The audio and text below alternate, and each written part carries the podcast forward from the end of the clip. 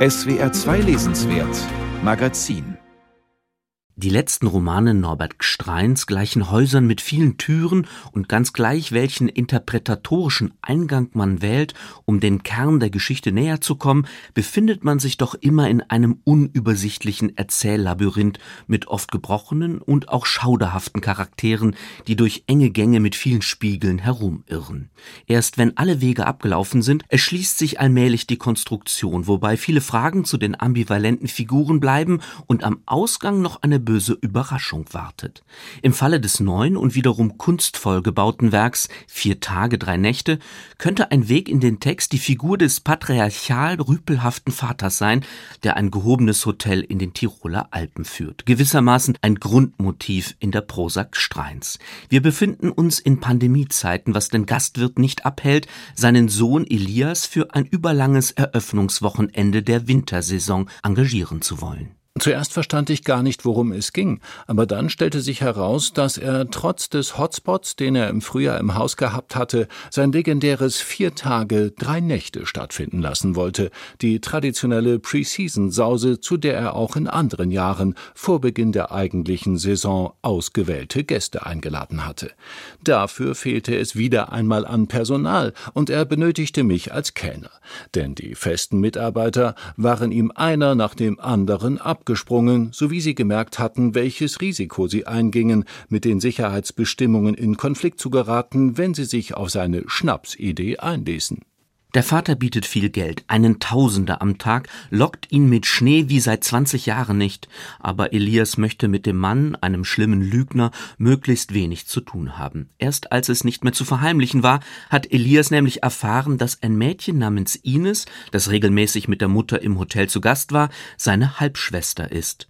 Da war der pubertierende Hotelsohn aber schon längst verliebt, zumindest auf intensive Weise von Ines angezogen, und diese enge Bindung wird sich auch nicht mehr auflösen. Die beiden wohnen im Laufe der folgenden Jahre immer mal wieder zusammen, in Innsbruck und später in Berlin, und sie verbringen auch die Nächte regelmäßig im selben Bett.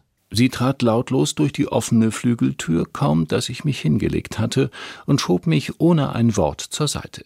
Dann schmiegte sie sich von hinten an mich, drückte mir die Hände vorsichtig auf die Brust, genau über meinem Herzen, und wartete. Die unmögliche Liebe der Geschwister ist ein klassisches Thema der Literatur und Norbert Strein entwickelt aus dieser Grundkonstellation ein erschütterndes Beziehungsgeflecht. Ines schleppt immer wieder Liebhaber an, die Elias entweder vergrault oder verführt. Denn abgesehen von der eigenen Schwester steht der Bruder nur auf Männer, was jede neue Dreiecksgeschichte zu einem Drama macht. Matt gehört zu jenen Freunden der Schwester, die sich von Elias fernhalten, sein dunkles Spiel durchschauen, was ihm beinahe das Leben gekostet hätte, in einer Therapiesitzung erinnert sich Elias an die verhängnisvolle Wanderung mit Ines und Matt, die in den Abgrund führte. In der Sprache war der Unterschied gar nicht so groß. Ich fiel nach vorn oder ich ließ nach vorn fallen, und in der Wirklichkeit war er noch kleiner, wenn man müde vom stundenlangen Gehen war und einen Augenblick nicht acht gab. Ich sagte zu der Therapeutin, ich hätte Matt nicht gestoßen, aber natürlich schlug ich gegen ihn, und er stürzte mit seinem monströs großen Rucksack Hals über Kopf über die Steine und kam zwanzig oder dreißig Meter tiefer zu liegen. Matt überlebt den Angriff und Elias wird sich in der Therapie nur oberflächlich mit seinem boshaften Verhalten beschäftigen, das offensichtlich einem Muster folgt. Ein Gebräu aus Macht und Eifersucht treibt ihn an und Elias weiß um seine Schuld. Schon in Kindertagen hat er seine Altersgenossen ins Verderben geführt. Ekelhaft nennt der Ich-Erzähler seine unkontrollierte Leidenschaft, und schon im ersten Satz des Romans zeigt sich die paradoxe Haltung, eine Mischung aus narzisstischem Ingrimm und krasser Empathielosigkeit. Keiner von diesen Idioten hat Ines geliebt, wie ich sie geliebt habe, und nach wie vor liebe. Aber dass sich wiederholt einer fand, der sich das einbildete, ist eine andere Geschichte. Welche und wessen Geschichte aber wird hier überhaupt verhandelt, mag man sich vor allem beim zweiten Gang durchs Buch fragen.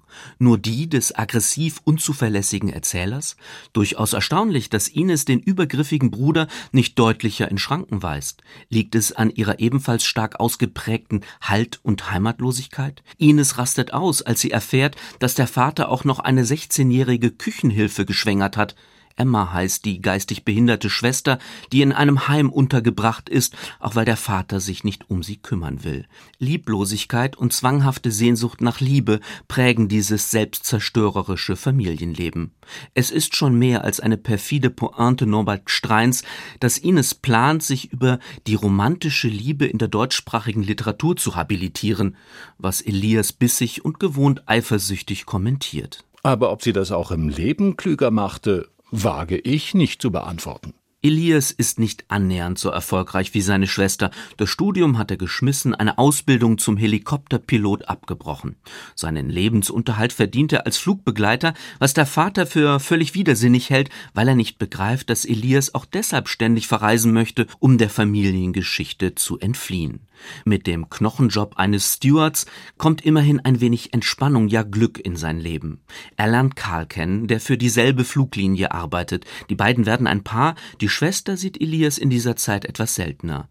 Doch dann reisen sie zu dritt nach Italien, ein kurzer Trip zum Jahreswechsel, drei Nächte, vier Tage, und nun dreht sich das Romangeschehen noch einmal um die eigene Achse. Das Beisammensein im Süden führt nicht nur an die Grenzen Europas, sondern auch zur Frage, wie eine beschädigte Identität zur sprachlichen Waffe wird.